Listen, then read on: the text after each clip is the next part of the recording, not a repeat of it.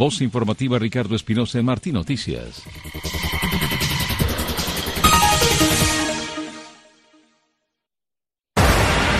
Radio Martí presenta Cuba al Día. Un panorama informativo nacional en las voces de sus protagonistas. Cuba, al Día. Por el cambio pacífico dentro de la isla. Cuba, al Día. Bajo la conducción de Tomás Cardoso. Las buenas tardes y la bienvenida como siempre a nuestro espacio Cuba al Día aquí en Radio Martilla este martes 27 de febrero. Les habla Tomás Cardoso invitándolos cordialmente durante la próxima hora a este recorrido informativo nacional sumado como siempre con invitados especiales y sin faltar las voces de los protagonistas por el cambio pacífico dentro de Cuba. Cuba, Cuba al Día. Reiterado el agradecimiento a todos los que nos sintonizan a esta hora de la tarde, de lunes a viernes, aquí en Radio Martí, a lo largo y ancho del territorio nacional, que cada día sabemos se suman más. También a nuestro equipo. Un gusto contar hoy con la participación de Tony Simón en el control técnico del espacio y, como de costumbre, Patricia Martínez en la producción. Agenda cargada de noticias. 27 de febrero. Se aproxima el fin de mes qué han vendido por la canasta básica, cuál es la situación. Vamos a estar hablando con varios residentes a lo largo y ancho del territorio nacional. Continúa el acoso de un oficial de la, de la seguridad del Estado contra la activista Lucinda González, ahí en La Lisa. Y vamos a tener la denuncia de Lucinda a las dos y treinta de la tarde aquí en nuestro espacio. Mientras tanto, en el panorama informativo nacional, a esta hora de la tarde, en la temática cubana, pues enviado de, Putin, eh, Nikolai Pratushev se reúne con Raúl Castro en visita que realiza Cuba. Activistas cubanos, pues eh, critican desinformación del gobierno de la isla sobre los médicos secuestrados en Kenia. Y a la policía se les fue esto de control, opinan habaneros sobre el aumento del consumo de droga entre los jóvenes en la capital cubana. La escasez de harina de trigo, otro eslabón en el mal funcionamiento de la economía cubana. Cubalex registró más de 100 huelgas de hambre en la isla en el 2023, 70 de ellos fueron de presos políticos. Preso político del 11J, Aníbal Palau, estaría otra vez en celda de castigo, denuncia a su madre. Al respecto, arrestados e interrogados durante horas, padre de los presos políticos Jorge y Nadir Perdomo. En otro orden de información, a partir del primero de marzo, el Ministerio de la Agricultura comenzará la implementación en todo el país de un registro de tenencia de tierras y de ganado mayor. Y una sola comida al día es lo que están recibiendo 75.170 cubanos vulnerables atendidos por el Estado en la provincia de Holguín. Es todo lo que tenemos ya en el panorama informativo nacional a esta hora de la tarde. Nos proponemos ya en breves iniciar con otra importante denuncia. Ayer, pues, eh, la madre de Ismael Rodríguez González, preso del 11J, en precario estado por su problema de salud mental, es bipolar, entre otros padecimientos, presentó en Ceiba 5 eh, ante los oficiales para eh, gestionar nuevamente la licencia extrapenal, la cual nuevamente le fue negada. Vamos a tener, pues desde Huira de Melena, en breve la participación de Magalis con todos los detalles de eh, lo que ocurrió ahí en el campamento donde se personó ella ayer. Eh, muy lamentable esta situación, su hijo es bipolar, incluso recibió hasta la baja del servicio militar. Es todo lo que tenemos ya. Vámonos ya directamente a Huira de Melena, en la provincia de Artemisa, a esta hora de la tarde. Contacto con la señora Magali González, la madre del joven preso del 11J, Ismael Rodríguez González, en precario estado de salud mental en, eh, en prisión. Magali, gracias, buenas tardes. Buenas tardes. Magali, ayer usted se personó en Ceiba 5, fue citada para gestionar pues la extrapenal. ¿Qué ocurrió? Bueno, yo llegué allí y me recibió la jefa de, de medicina legal de la rotonda y me dijeron de que no, que no le podían dar la extrapenal a mi hijo porque estaba alto para los siete años, que si yo podía ir a buscar los papeles de niño mío desde que empezó con las crisis de los ocho años. Y entonces yo le expliqué de que ya yo había ido a buscar eso, pero que, que era en el Quisa. Ya la psiquiatra esa eh, se retiró y que ahí no hay médico psiquiatra, que viene una doctora de Pascua San Juan de Guanajay y es cuando la traen. Me dijeron que tenía que ir al policlínico a ver la directora de salud allí para hablarle que siempre para pedir un certificado o si no que fuera a la farmacia, a la farmacia para que allí hagan contar de los tarjetones, porque yo le expliqué que los tarjetones a mí cuando el suceso yo lo había entregado a la policía con los certificados y me lo perdieron todo. Sí, es, bueno, es bueno. Vamos a detener un momento, Magali. Es importante que usted vuelva a decir esto a quienes lo están escuchando, porque usted a la fiscalía, cuando cayó preso eh, Ismael, usted entregó todos los certificados y lo desaparecieron. ¿Es así o no es así? Así mismo. Entregué los certificados, entregué los, los tarjetones que me lo pidieron aquí en la policía. ¿A dónde lo entregó usted? ¿A dónde lo entregó? En la policía, que me lo pidió el, el instructor de aquí de Huira de Melena. Entregué los tarjetones y me dijeron de que después me lo iban a entregar. Cuando yo fui a buscarlo para sacar el medicamento de mi hijo, me dijeron que se lo habían llevado con esos papeles para donde se lo habían llevado para Radio Club. Y más nunca se desaparecieron los tarjetones, papel y todo el mundo. Claro, se desapareció porque esa es la evidencia que tiene que el muchacho es bipolar y ellos lo que querían era enjuiciarlo. Así mismo. Bien, su hijo es bipolar. Él es bipolar, esquizofrénico, le dan ataque epilepsia. Bien. Es suicida porque ha intentado cuatro veces contra su vida. Claro, exactamente, pero en la, en la prisión donde él, todavía está en, en, en, Guanajay. En Guanajay. Todavía está ahí. Él, está en Guanajay.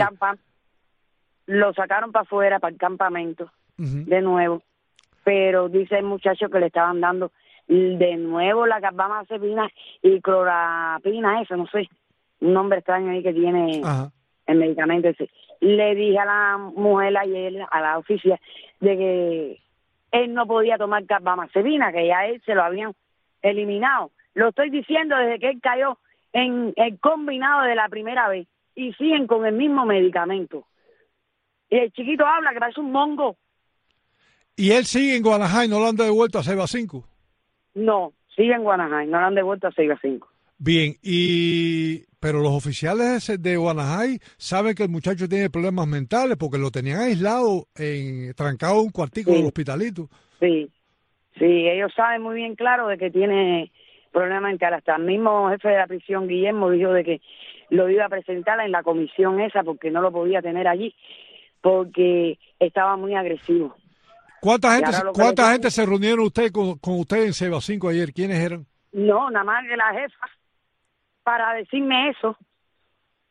Bueno, Porque el día que yo fui faltaba un papel, vine para acá y entonces me dijo ella de que me presentara el, viernes, pero yo le dije a ella que yo no podía presentarme el viernes porque yo tenía que ir a la visita de mi otro hijo en Panamá. Y entonces ahora, eh, cuando yo la llamo el lunes, me dijo a las nueve y pico de la mañana, yo la llamo el lunes para confirmar cuando podía ir. Y ella me dijo, no, si puedes venir ahora para acá para, para decirme de que no, que me lo hubiera dicho por teléfono. ¿Y ahora qué tiene que hacer usted, Magali? Buscar, ¿cómo usted va a resolver esto de los papeles? Tendré que ir al policlínico de, de a ver si hay algo archivado ahí de Ismael cuando tenía 8, 9, 10 años. Después ver a la psiquiatra de aquí de Arquiza, de aquí de Huira de Melena, que era una psiquiatra que venía de San Antonio, aquí a William Melena, que era el que lo estaba tratando, que me dijeron ahora que la psiquiatra, esa no está viniendo, está radicando en San Antonio. Y la San Antonio, y de nuevo, a ver si me empato con ella para que me dé los papeles. A mí se me ocurre, a mí se me ocurre preguntarle, eh, Magalis, eh, acuérdese que usted me contó que él le dieron baja al servicio por problemas mentales. Quizás pudieran ir al comité militar y averiguar y a ver. También a él le dieron baja de servicio militar. Ah, porque él llegó el día ese, cuando lo citaron para el servicio militar. A mí no me pidieron papeles, yo no llevé papeles ese día. Y después me volvieron a citar y me dijeron, no sé, él le vamos a dar baja. Entonces, nada más de verlo, sabían que tenían problemas sin yo llevar papeles. Esa es la otra. Sigue, porque es evidente que el muchacho tiene problemas. Claro, sí, eh, el, teniente coronel del servicio militar, nada más que eso es un, plan médico ahí, que Ismael entró, dijeron, o Dali, la doctora que estaba ahí, que era antiguamente la que citaban a los muchachos para la comisión médica del servicio. Dijeron, mi Ismael, esto que sé no sé cuándo, salió Ismael, como a la semana, no, dijeron, no, Ismael no está. Y yo no había llevado papel, ni me pidieron papel. ¿Cómo no? Gracias. Me papel. Cómo no. Magali, vamos a seguir dándole seguimiento a este tema. Gracias, Magali. Magali González, madre del preso del 11J con discapacidad intelectual, y Magal Rodríguez González, que le acaban de negar nuevamente pues la libertad condicional por razones médicas.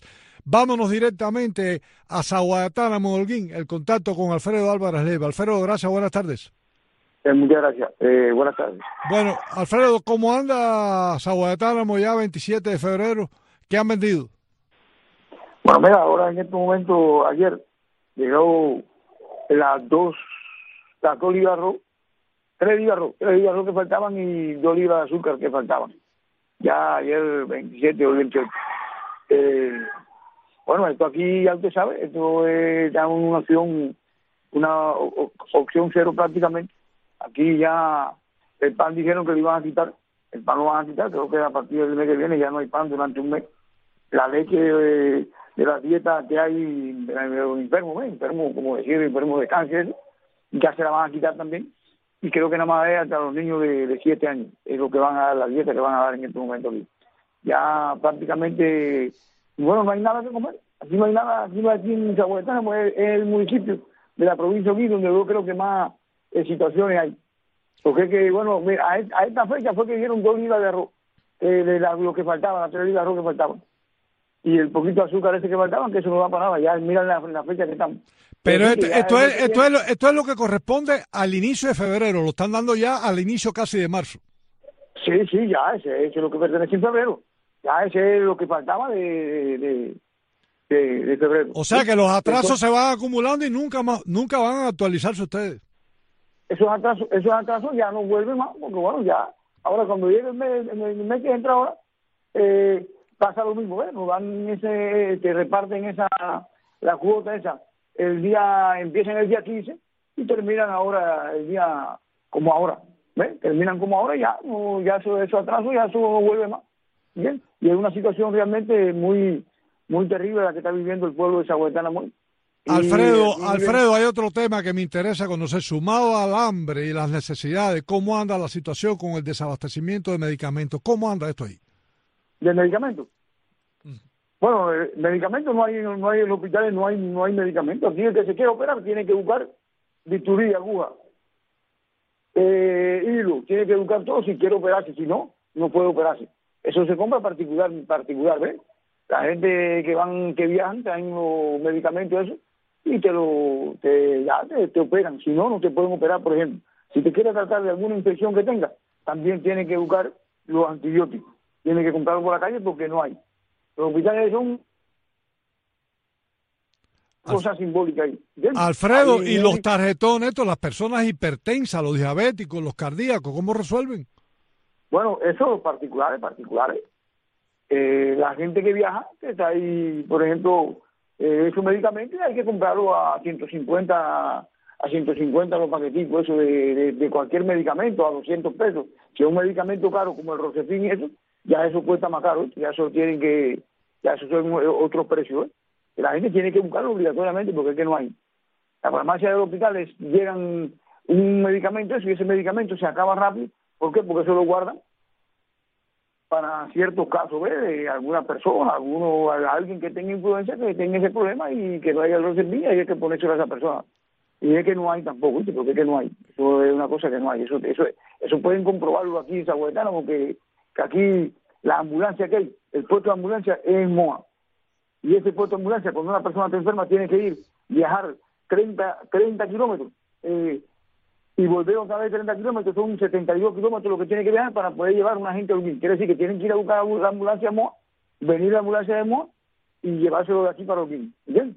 Eso es una de, la, de parte de la de la burocracia y el, y el, y el no sé, lo que tienen, donde tienen el pensamiento esos los jefes de aquí, los directores del hospital. Como no, gracias Alfredo, que se nos acaba el tiempo. Alfredo Álvarez Leiva, de Zaguatana, Molguín. Nos quedamos en Holguín, pero en San Andrés, a 19 kilómetros de la cabecera provincial. Un gusto, como siempre, la presentación de Damaso Alberto Fernández. Damaso, gracias, buenas tardes. Buenas tardes para todos, el gusto es mío. Bueno, ¿cómo anda? ¿Hay apagones todavía? Sí, cómo no, los hay igual, igual que siempre, de tres, cuatro horas, excepto el sábado, que fueron siete horas. Venga acá, eh, Damaso, y en medio de los apagones ya estamos 27 de febrero. ¿Han vendido algo por la canasta básica o han vendido lo que eh, quedó pendiente de inicio de febrero o la cosa sigue igual? Bueno, para felicidad del régimen la cosa sigue peor para el pueblo, porque exclusivamente dos libras por persona de arroz. De grano 10 onzas por persona de chícharo, aceite 8 onzas por persona. Y ayer trajeron para los niños de 0 a 3 años un paquetico de galleta dulce a 80 pesos, o sea, el dinero tampoco vale. Ya, no valemos nada, ni el dinero, ni nosotros, ni nada. Cuando un litro de aceite está a mil pesos, una botella de manteca está a mil pesos, una libra de carne a 600 pesos, una de picadillo a 350, digo esto por la mitad. Entonces, ¿a dónde vamos a parar? En resumen, seguimos viviendo la misericordia de Dios, como vacío los estómagos del pueblo cubano. Muy lamentable. Gracias, Damaso Alberto. Un, saludo como siempre, pues eh, ahí Damaso Alberto Fernández. Vamos a finalizar la eh, primera parte de Cuba al día de hoy en un territorio bastante apartado. Me refiero a la ciudad primada de Cuba, Baracoa, en la provincia de Guantánamo. Ahí vamos a establecer la comunicación con Emilio Almaguer, eh, periodista independiente en el territorio baracoense, en la provincia de Guantánamo. La situación del cierre ya del mes de febrero eh, se aproxima ya eh, lo que debía ser la entrega de la canasta básica para marzo, que han estado vendiendo en Baracoa. Vamos a conocer detalles de cómo andan las cosas por allá con Emilio Almaguer. El contacto a esta hora de la, de la tarde en Baracoa, la ciudad primada de Cuba, con el periodista independiente Emilio Almaguer. Emilio, gracias, buenas tardes.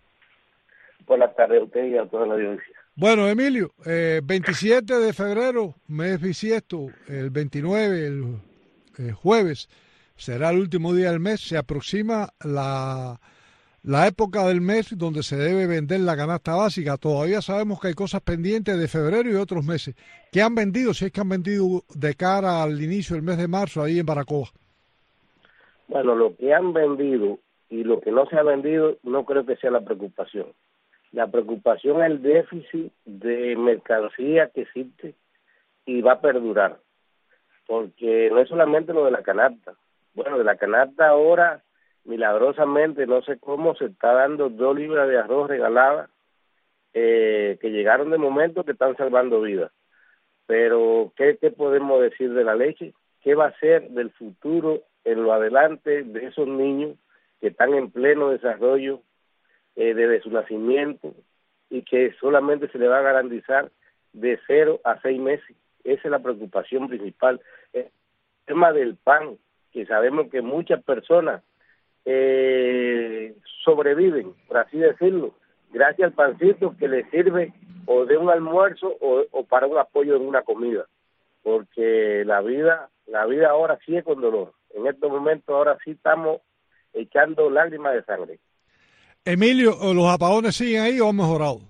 Sí, no, no, no, no, los apagones todos los días son, eh, cada cuatro horas nos dan un apagoncito para que sepamos que estamos en ahorro. Muy lamentable esta situación y, la, y, y los precios en las MIPIMES, eso está fuera de alcance, sobrepasan los mil pesos, los mil pesos cubanos, un litro de aceite, unos precios astronómicos. No, eh, del litro de aceite, del arroz, de, de todo, entonces eh, el déficit que hay de garantía a jubilados, asistenciados, a personas que tenían dieta que se les retiraron, a personas mayores que se retiraron en los campos, y a los cuales le exigen en estos momentos que los hijos tienen que mantenerlos porque el Estado no no no puede, no puede, eh, está declarado en bancarrota y todo y todo es para mal, todo es para mal. Eh, llegó el momento de cero, ellos están en una situación cero, que no tienen nada de recursos para agradar, porque eso es lo que ellos eh, siempre han hecho. Nos dan algo de sustento, se hacen los dioses, se, se, se acreditan el grado paternalista de que son los que nos dan, lo que nos garantizan, lo que nos, no, nos dan vida pero indiscutiblemente hora de, que quedó demostrado que lo que hace falta es la libertad, la libertad, el libre comercio, la libre empresa, el desarrollo libre, no tanto control ni tanto inspectores asediando y jodiendo en la calle y multando a la gente que quieren emprender y disgustando y cada día son más los jóvenes que se motivan a arriesgar su vida, a irse del país cruzando fronteras, a vivir en otra nación donde se le dan oportunidades, donde demuestran que son personas útiles de desarrollo, que van a contribuir con cualquier sociedad que lo que los reciba. ¿Y por qué en Cuba? ¿Por qué en Cuba ellos no se llaman a la reflexión y dicen, bueno, pero si llegan y emprenden y se desarrollan y ayudan a la familia, ¿por qué? ¿Por qué nosotros no podemos hacer lo mismo? Y dejar de, de seguir con el sistema socialista, comunista, que esto es lo que ha traído en miseria y todo lo que tenemos hoy en, día que, que lo, es para dolor, es para mal. La, la familia dividida, es pasando necesidad, es todo el mundo con dolor por hambre, por porque no pueden dormir por los apagones, porque las enfermedades, porque viene un mosquito, te pica y te quitó la vida. Y es así, la vida, la, la vida hoy, nosotros estamos en un estado de guerra, eh, por así decirlo. Cualquier cosa nos mata ya porque la debilidad que tiene el pueblo no es fácil. Ven acá, Emilio, y ante este panorama que usted ha descrito claramente, eh, ¿hay un incremento del malestar social? El incremento principalmente lo refleja la juventud. ¿Qué está haciendo la juventud? Eh, desahogándose como puede, asaltando, eh, matándose, porque por así decirlo, es desahogarse, es, de quitársela con, el infeliz con el que no puede. Es imposible ya salir de noche a, a, a, que te cojan la noche en, en, la calle una persona mayor. Es un peligro. Hay que andar eh, eh, montado en un carro y con la puerta cerrada y con cristales caloares porque te o cristales antibalas porque hasta eso te dan un tiro. Entonces, la vida, la vida insegura, la vida insegura en Cuba, ya ese ese programa que se decía de que de que Cuba el destino seguro no ya eso se perdió aquí de seguridad no hay nada aquí cuando cae la noche eh, eh, son pocas las personas que a no ser por necesidad se trasladan de, su centro de trabajo que salen a esa hora a su casa con riesgo de, cualquier cosa que le pueda pasar, porque muchos tienen que andar en bicicleta, otros tienen que andar a pie, por zona oscura, con apagones, a, a expensas de que le den dos golpes por quitarle solamente el móvil para poder el otro que resuelva, que se lo robe y, venda para poder adquirir alimento también para darle a su familia. Entonces es una locura. Esto es, esto un, es un futuro, ahora, ahora sí también un futuro negro. Gracias, Emilio. Emilio Almaguer, desde Baracoa para nuestro espacio Cuba al día, cerrando así la primera parte de nuestro programa este martes 27 de febrero. Vámonos a una breve pausa. En minutos estamos de regreso. En breve regresamos con más de Cuba, Cuba al día.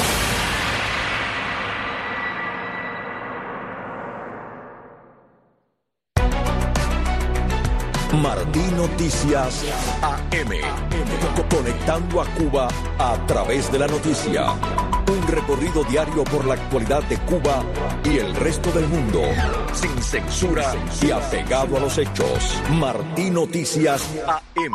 Ha sido muy amplia la acogida de firmas a pesar del miedo. Nos habla de que la barrera del miedo se está rompiendo y que la aceptación ha sido mayoritaria, sobre todo en este sector. El Estado Mayor de la Economía, el término como tal, es algo que generalmente está asociado a las economías de guerra, que inconscientemente nos está diciendo cómo ven a los actores económicos en términos de obtener y mando. Cada mañana, de lunes a viernes y de 8 a 10, escuchas Martín Noticias AM, la revista informativa matutina de Radio Martí, con los últimos acontecimientos ocurridos en Cuba y el mundo. Las noticias como son. Una mirada a los hechos que son noticia en Cuba y en el mundo. Las noticias como son. Con Amado Gil, José Luis Ramos y con la participación de periodistas, analistas y protagonistas de la noticia dentro y fuera de Cuba. Saludos amigos, bienvenidos a las noticias como son. Hoy tendremos un programa especial. como son. Todos los días a las 4 de la tarde y a las 9 de la noche por las frecuencias de Radio Martín en nuestras redes sociales. Y a toda hora por martinoticias.com. Radio Martín el mundo de la información para toda Cuba, Cuba, las 24 horas del día. Radio Martí. Por los 1180 AM. Por nuestras frecuencias de onda corta. Onda corta. Y a través de martinoticias.com. Radio Martí. Siempre contigo. El mundo de la información en Radio Martí Noticias a las 3 de la tarde. Todo lo que necesitas saber de lunes a viernes en Radio Martí Noticias a las 3 de la tarde. Por las frecuencias de Martí y a través de martinoticias.com. Somos la información. Somos. Martí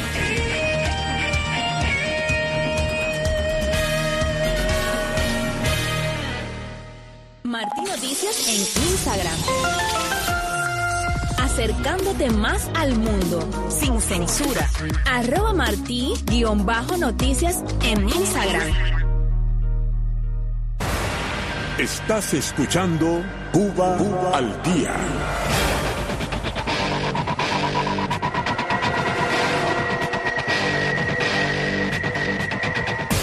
Bueno, regresando, regresando ya a nuestro espacio Cuba al día, aquí en Radio Martí este martes 27 de febrero. Tomás Cardoso en la grata compañía de la audiencia, pues conduciendo el espacio eh, acá en Radio Martí. También pues el agradecimiento a nuestro equipo, Tony Simón en el control técnico del espacio y como siempre Patricia Martínez en la producción. Vamos a seguir en esta segunda parte con el tema del desabastecimiento, pero antes, bueno, pues importante, vamos a tener una eh, importantísima denuncia Continúa el acoso allí en el municipio de La Lisa, en la capital cubana, contra la activista Lucinda González. Lucinda lleva semanas pues eh, amenazada por un oficial de la seguridad del Estado que la citó a través de una comunicación telefónica, la ha estado vigilando bajo la amenaza de que si sale a la calle la va a llevar presa nuevamente ha ocurrido esta amenaza y tenemos vía telefónica desde La Habana, Cuba,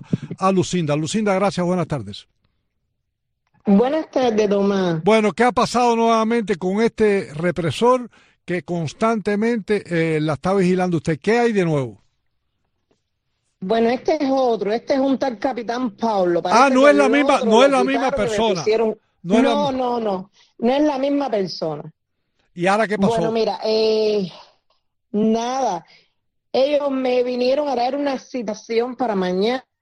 Yo en el yo hice una directa ahí, yo estaba grabando, me dijo que, no lo grabara. Digo, bueno, usted está en mi casa. Eh, y ahí estuvimos, eh, le dije que yo no iba a ir porque la citación son 72 horas antes. Pero es verdad lo que dice mucha gente, que eh, de los tragos amargos se sale rápido y no es miedo o para el que pueda pensar que es miedo, no. Es que como ellos te exigen tanto las leyes que ellos mismos han creado y la, a la vez la violan. Yo quise ser selectiva con esto, pero no, voy a ir mañana, voy a ir mañana con todo, voy a ir preparada porque ellos me dijeron que me iban a meter presa. ¿A dónde es la citación? ¿A dónde es la citación? La citación es para tercera entre eh, y 110 viene siendo Playa Miramar. ¿Eso es una unidad policial?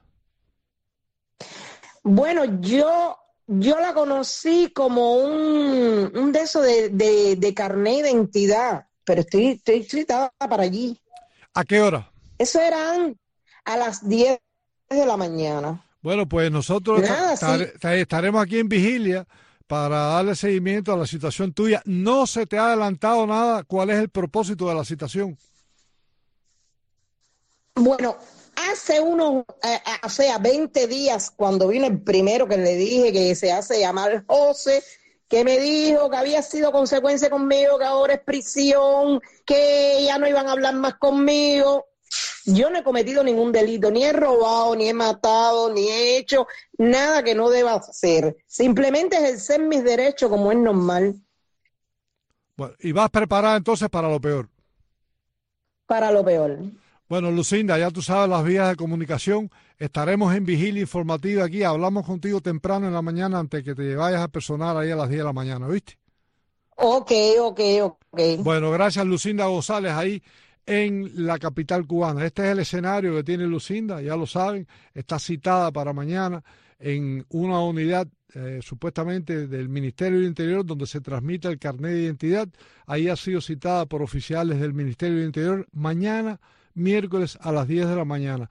Vamos a darle seguimiento a ver cuál es la situación eh, con estas amenazas reiterativas que hay contra la activista, eh, una persona de larga edad en la disidencia, eh, mayor de edad, mujer, vive sola. Es increíble este tipo de acoso contra la sociedad civil independiente pues muy lamentable y vamos a estar aquí en Vigilia Informativa mañana de temprano para seguir este caso. Mientras tanto, vamos a seguir nuestra ronda informativa. Nos vamos a Mayarí, específicamente a Huaro, y tenemos el contacto ahí en Holguín con la activista de la corriente martiana, Teresa Miranda Céspedes, a quien le damos ya la bienvenida. Buenas tardes, Teresa.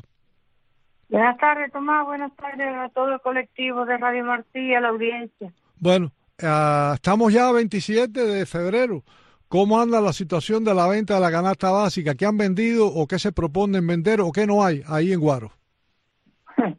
bueno, por la canasta básica trajeron tres libras de, arroz ahora, hace poquito, hace unos días a esta altura. Pero, estas tres, pero, pero perdón un momentico, estas tres libritas no es la que deberían corresponder ahora el primero de marzo, eso es algo que venía pendiente. Bueno, ya tú sabes que lo que se queda pendiente ahí se queda. Yo supongo que eso sea, que lo trajeron y ya. ¿Y qué más, y, qué más vendieron? Y un puñadito de, de, de chícharo, ya tú sabes que eso es 10 onzas por persona. Bueno, eso, eso es un potaje, un potaje si acaso. No, ni un potaje, se me sale ni un potaje muy abundante de ahí. Y trajeron un pedacito de pollo, 12 onzas creo que, que fue el pollo. Entonces, ahora en días atrás trajeron un módulo, un módulo compuesto por 2 kilogramos de arroz y por, por por núcleo y tres paqueticos de, codito, ¿no? Ahora la gente tiene que hervir el codito y comérselo solo con el arroz, porque con qué, qué le va a echar a ese codito. Y los precios son inalcanzables, ya, ya lo hemos dicho tantas veces. ¿Quién con una chequera, un simple salario puede ajustarse a esa carne tan elevada, a esos frijoles que están tan caros, 350 pesos una libra de frijol? Imagínate tú, es horroroso. Ahora, un tema diferente, un tema diferente que quiero para una serie especial que estamos haciendo acá en Radio Martí. Ya hemos hablado mucho del hambre que se está pasando y de las necesidades. Teresa, los viejitos, los discapacitados, las personas de la tercera edad, ¿cómo resuelven estas personas? Ay, Tomás, esas personas dan sencillamente lástima. Lástima, porque imagínate tú, que con, con esa chequerita andan flaquitos, andan... hace que tres días un sobrino mío fue a Mayarí y me dijo que un una viejita, pobrecita, él compró una pizza para merendar y, y se le acercó y le dijo, regálame un pedacito, mijo, que me estoy muriendo de hambre. Y él le compró una pizza. Eso es un ejemplo de lo que ya imagínate tú cómo andan otras personas que a mí misma me dicen, válgame tú que me tira la mano, valga, así, así tomar, sin tomar café, sin tomar leche. Ahora la gente está inventando rapadura y la gente la compra a 50 pesos, creo que vale una rapadura y la compran para hacer el café. Y eso tiene un sabor que no es el sabor del azúcar. Y, y el que puede comprar una libra de café, es terrible, Tomás. La gente se está muriendo de hambre, para hablar claro y qué hablar de, de los servicios médicos y eso. A mí me dijeron un muchacho que tiene la mujer ingresada en Mayarí por problemas de embarazo y eso, que allí hay una peste atenca horrible que le están dando tenca a, la, a, los pacientes allí y tiene que llevar agua desde Guaro porque el hospital no tiene ni agua, Tomás. Bueno, hay un reportaje, hay un reportaje del diario digital eh, 14 y medio que entrevistó específicamente en Holguín hay 76.175 cubanos vulnerables que deben recibir de la tercera edad una dieta especial del gobierno. Estas personas pues recibían o estaban recibiendo una ración de alimentos a través de los comedores, eh, estos estatales, según datos publicados por la prensa oficial. ¿Existen estos comedores todavía para las, las personas de tercera edad? Porque dicen que hasta estos comedores de tres raciones ahora están dando una si acaso. Bueno, pero es que eso no, mira, siempre, desde hace muchos años, para ir a para la zona, eso lo venden en una bodega, le dicen la bodega de, de Guardó. Allí, algunas personas, esos son los, ellos los que consideran caso social, imagínate los peores, no es a todo el mundo, le dan cualquier sancochito allí, eh, que yo sepa, eso es lo que han estado dando. No sé si todavía continuará, porque mira, lo mismo, le quitaron la merienda escolar a esos muchachitos que, bueno, se lo daban en la secundaria a todos, pero esos muchachitos que vienen del campo. Ayer yo hablé con una que me dijo, vino aquí por la mañana y me dijo, ya no voy más a la escuela, me voy para mi casa y viven en unos batallas lejísimos que a mí me da hasta miedo que cojan a pie por ir para allá esos muchachitos. Ya no le dan nada, los niños de secundaria parecen niños de primaria. Imagínate tú, yo supongo que quizá a los viejos hasta eso se lo hayan quitado. Fíjate, Voy a averiguarlo porque yo por aquí, por mi zona, no conozco a nadie que reciba nada de esto más. Ahora imagínate tú, setenta y pico, ochenta años, con mil quinientos pesos al mes y sin familia en Estados Unidos, condenado a la tragedia. No, condenados a morir, a morir. Aquí la gente está muriendo de, de mil formas y maneras. Ayer me dijeron que una muchacha de 18 años murió en el hospital de Mejarí. No se sabe cuántas horas estaba esperando ahí sin asistencia prácticamente, iban a llevar la y la muchacha se murió allí. Así estamos, sin recursos médicos, sin comida, sin... Esto nada más que lo aguantan los cubanos, Tomás, que lo enseñaron a ser unos esclavos y creen que no tienen nada que reclamar, nada más que aguanta esto los cubanos. Esto es doloroso. Niños muertos de hambre, sin leche, ahora no hay pan ya tú sabes que dijeron que no iba a haber más Hasta finales, hasta finales de marzo en Cuba entera no hay pan. Ah, sí, y, y eso es lo que ellos te dicen, hasta finales. Bueno, y, a finales de marzo, ¿de dónde la van a sacar? Eso, eso será para ir ganando pero, tiempo. pero no hay pan, no hay pan por ninguna rotura, ni eso. Simplemente no tienen dinero para comprar. Precisamente, ellos no tienen dinero y del que ellos tienen para ellos, de su millonada, no lo van a coger para eso. Y un pueblo sin libertad, ¿qué puede hacer? No puede producir dinero ni puede producir nada. Entonces, solo Dios sabe lo que va a pasar en este país. Y el dinero se ha perdido otra vez, Teresa, porque los cubanos, incluso los trabajadores, están dando quejas que no hay dinero en el banco para pagar su salario. ¿Usted puede creer esto? Pero claro, pero es lo que yo te digo y la gente eh, no le pagan y siguen trabajando, pero no vayan a trabajar Mira los apagones, ya están en su gozadera, ya se fue. La corriente aquí hace ratón y queso. Y Dios sabe a qué hora la pondrán. Y hay lugares donde son más largos los apagones todavía. Entonces es una quiebra total. Aquí tú no puedes coger, eh, tú decir, hay algo bueno. Es que aquí no hay nada bueno. Todo es desastroso. Desastroso, mijo, inhumano. Hay que ser asesino y genocida realmente para mantener a un pueblo en las condiciones en las que tienen a los pobres cubanos. Gracias, Teresa. Teresa Miranda Césped en Guaro, en Mayarí. Nos vamos a quedar en la provincia de Holguín, pero en otro municipio, uno de los más grandes de la provincia, específicamente en Banes. Vamos a establecer ahí la comunicación con el activista William Tamayo Ramayo.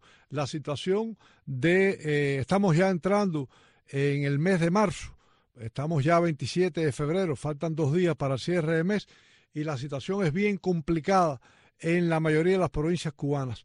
Vámonos a, a Vanes en minutos para tener la comunicación ahí con William Tamayo para que nos dé la perspectiva de otra importante ciudad en la provincia de Holguín, donde eh, el escenario es bien complejo en cuanto al tema de los apagones y el desabastecimiento de alimentos que pues eh, la canasta básica continúan los atrasos, continúan las dificultades, eh, se suma ahora pues el anuncio gubernamental que por falta de inversión para dinero para comprar la harina, pues hasta finales de marzo va a haber limitaciones con adquirir este alimento básico para muchos cubanos. Vámonos directamente a Vanes, en la provincia de Holguín, y el contacto está ahora de la tarde con William Tamayo. William, gracias, buenas tardes. La buenas tardes, excelentísimo señor Tomás Carlos, y para todo el equipo Cubaldía y también para quienes nos escuchan esta hora de la tarde. Salud y bendiciones para todos. 27 de febrero, cerrando ya el mes de febrero. ¿Cómo, ¿Qué han vendido para marzo? Bueno, como usted mismo lo dice, ya estamos cerrando este mes de febrero, que son 29 días que trae, año bisiesto, y no se ha hecho llegar en las 136 bodegas del municipio de Bane, lo único, lo único que se le ha vendido a finales de estos meses, que ha sido entre el 23 y 24, es 20 onzas de frijol que se le debía, bueno, de, de, años, de años atrás. Y ahora, casualmente, ayer, día 26, a, la población, dos libras de azúcar. Ni hay arroz, ni hay aceite, ni hay más nada que se lo que se le haga, al pueblo. Y decirte, Tomás Cardoso, que van a estar pasando una crisis altamente grave. En estos momentos en el municipio de Van, ni en los mercados agropecuarios, ni en, lo, ni en, el mercado informal, en la MIPIB se encuentra arroz. Totalmente desabastecido Tabán, en todos los aspectos. Ven acá, William, ¿y hay apagones también? Bueno, en estos momentos, en estos momentos le estaba, estaba, estaba estamos aquí con un apagón, bueno, apagones hay todos los días. Toma, aquí hay apagones todos los días. Aquí los apagones son de madrugada, de día, a la hora que yo quiera. Son de ocho horas y siete horas los apagones.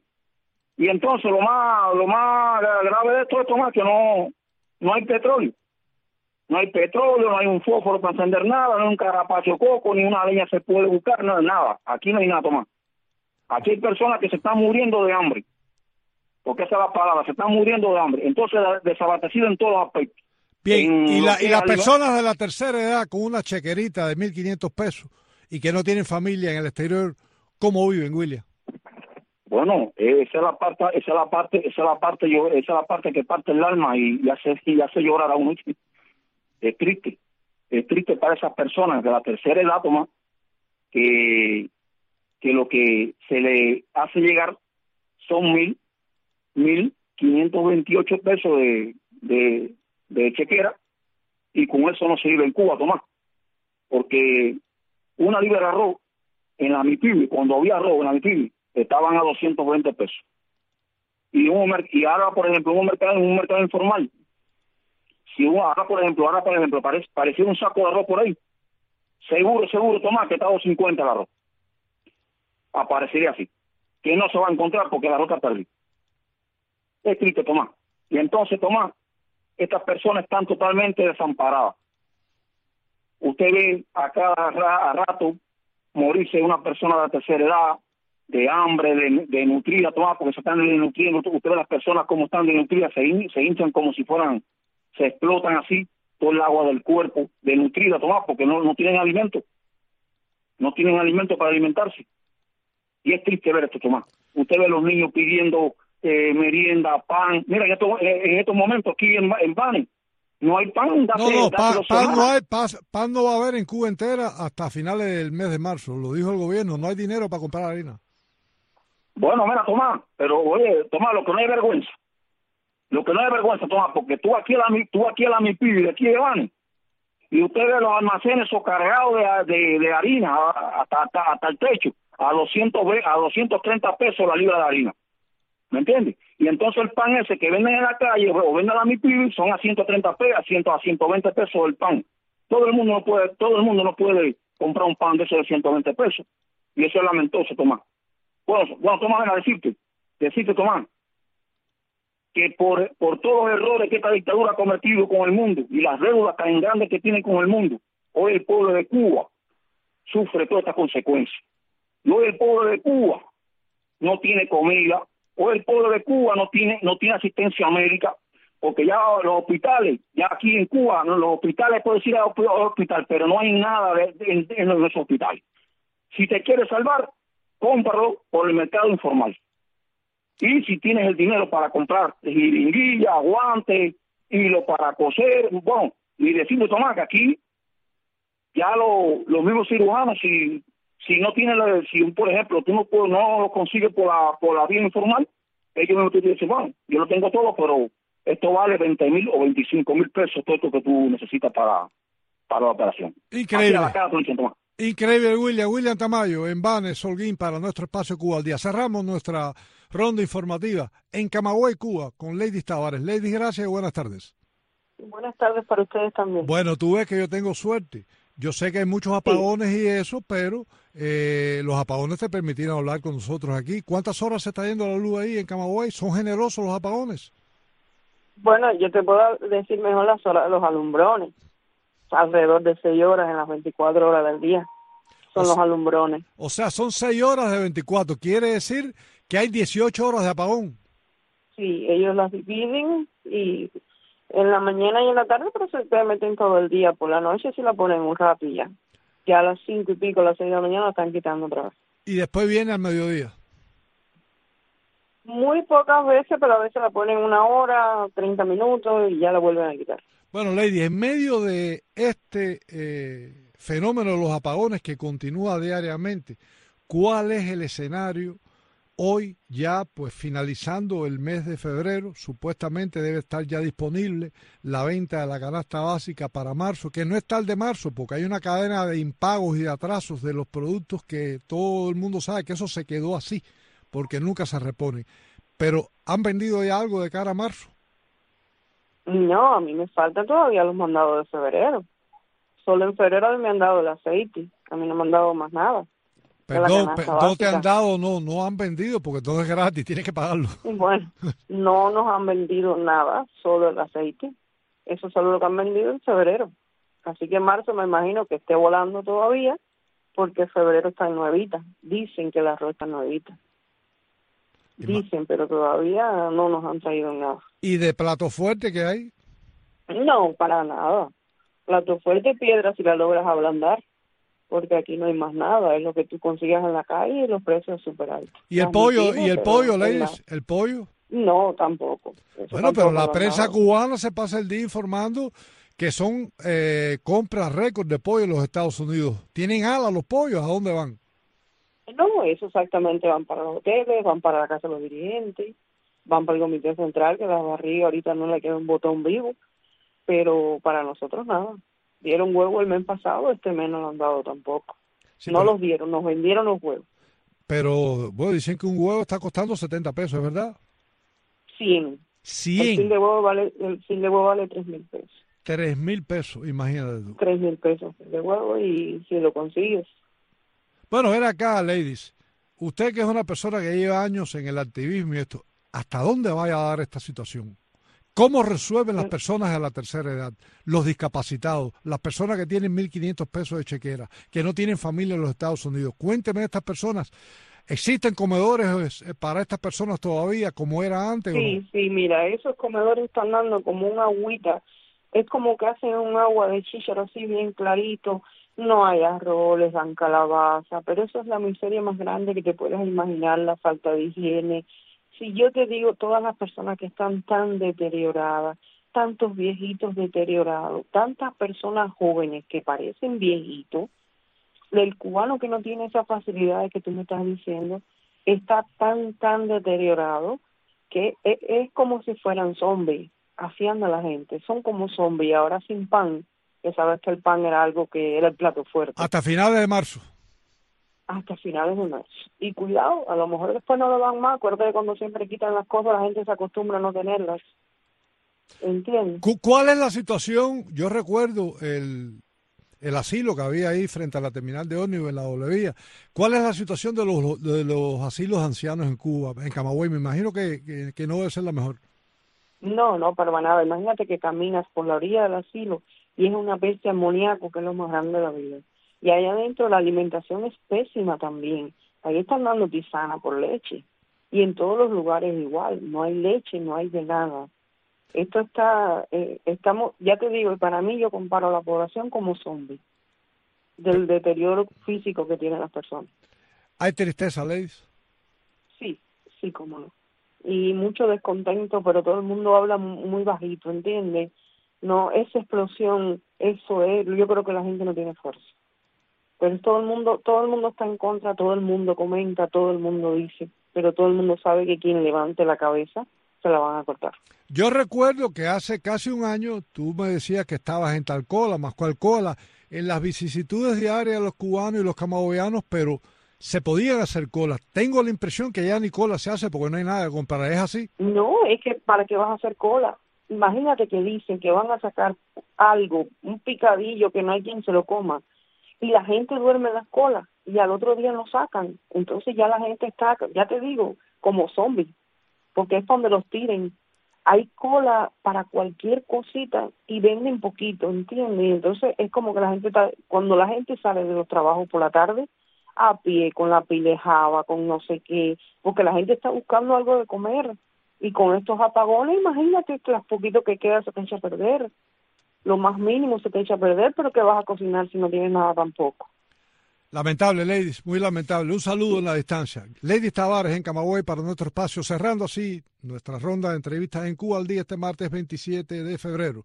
Como siempre, primero el agradecimiento a la audiencia que tan generosamente nos sintoniza diariamente a lo largo y ancho del territorio nacional. Extensivo el agradecimiento también a nuestro equipo. Hemos contado hoy con la colaboración de Tony Simón en el control técnico del espacio y la producción a cargo, como siempre, de Patricia Martínez. Un gusto, un placer, tuvo Tomás Cardoso, haber compartido con ustedes, deseándoles lo mejor en este escenario tan complejo en la Cuba de hoy y pues el reencuentro Dios mediante mañana miércoles mitad de semana a partir de las 2 de la tarde en nuestro espacio Cuba al día. Las buenas tardes y los esperamos mañana.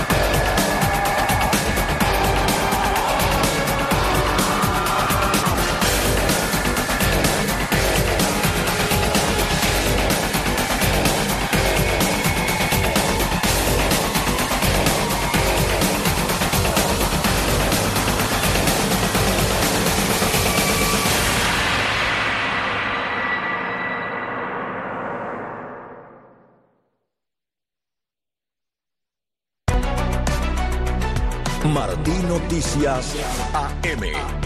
Conectando a Cuba a través de la noticia. Un recorrido diario por la actualidad de Cuba y el resto del mundo. Sin censura y apegado a los hechos. Martí Noticias AM. En Miami hay 265 mil personas esperando futuras cortes. Mandar 30 mil cubanos más con 220A es ridículo. Porque más tarde que más temprano nos tienen que legalizar. Chalushny tiene el apoyo del ejército, tiene el apoyo de la gente. Dice que Ucrania necesita movilizar medio millón de personas más. Zelensky no quiere hacerlo porque no es una medida popular. Cada mañana, de lunes a viernes y de 8 a 10, escuchas Martí Noticias AM, la revista informativa matutina de Radio Martí con los últimos acontecimientos ocurridos en Cuba y el mundo.